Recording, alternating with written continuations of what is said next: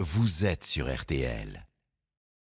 Euh, vous êtes à n'en pas douter euh, le biographe qui connaît le mieux l'ancien président euh, Chirac. Votre dernier livre paraît mercredi. Il est intitulé Ici, c'est Chirac aux éditions Fayard. c'est un livre présenté comme le plus intime concernant le président Chirac. Livre terminé depuis longtemps en fait, mais vous attendiez le moment pour le sortir. non, c'est-à-dire c'est pas ça. C'est quand, quand j'en ai parlé un jour avec Jacques Chirac, c'était en 2012 dans mon souvenir, 2013, et il m'a dit d'abord j'espère que tu fais mon éloge, oui. en rigolant. Il a raison. Et, et, voilà. Et puis en même temps, il m'a dit écoute tu publies ça le plus tard possible. Voilà, c'était un peu l'idée. Il l'avait dit d'ailleurs aussi à, Jean-Louis Debré pour son propre livre. Euh, Qu'aurait dit Jacques Chirac en voyant tous ces gens venus euh, lui rendre hommage euh, depuis 48 euh, heures, en particulier aux Invalides? Je pense qu'il aurait été. Lui qui était tellement pudique, voilà. c'est. Oui, pudique, et puis en même temps, je pense que voilà, il avait le sens aussi de. de, il avait une certaine distance par rapport à tout ça. Donc je veux dire, il, a, il aurait été surpris peut-être et pas surpris à la fois de voir un certain nombre de gens qui n'étaient pas de ses amis, c'est le moins qu'on puisse dire. la présence de Giscard l'aurait peut-être étonné, mais en même temps, voilà. voilà. vous le traitez avec humour et second degré. En même temps, on, on attend toujours de Jacques Chirac une, émotion qui vient mais qui est retenue. Et, là, c'est pas le cas. Et en fait, c'est sa fille qui, est venue du coup saluer les, les, Français qui venaient, qui venaient lui dire adieu. Oui. Ça vous a touché? Oui, ça m'a beaucoup touché. Enfin, je trouve que c'est un geste magnifique. Il se passe quelque chose je ne vais pas dire qu'on l'avait prévu, c'est assez inattendu finalement, mais en même temps, depuis longtemps, on sentait bien qu'il y avait une émotion, il y avait une fidélité, il y avait une, attention à Jacques Chirac assez exceptionnelle.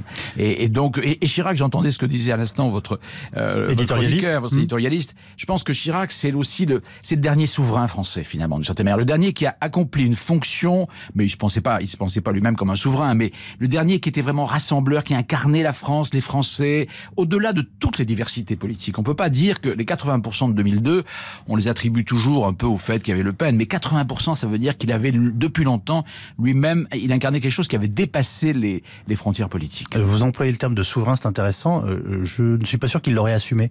Non, non, non, non, non, mais je veux dire l'idée qu'on peut s'en faire. Euh, bien sûr, mais vous savez, la fonction présidentielle tout de même est une fonction un peu monarchisante, monarchique si on veut.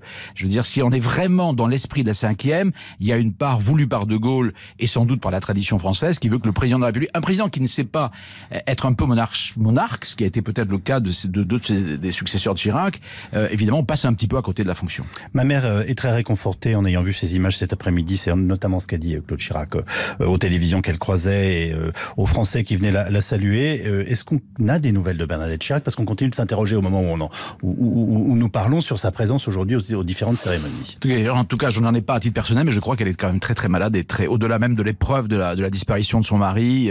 moi, elle m'avait dit un jour qu'elle ne savait pas ce qu'elle deviendrait après la mort de son mari. Et Dieu sait si leur relation parfois était houleuse, mais euh, je veux dire, l'attachement, c'est un couple indissociable. Il faut bien voir les choses telles qu'elles sont. Encore une fois, au-delà même des péripéties de la vie de chacun. Voilà. Donc, euh, vous, vous n'avez pas d'informations précises quant à sa présence ou non aujourd'hui aux cérémonies.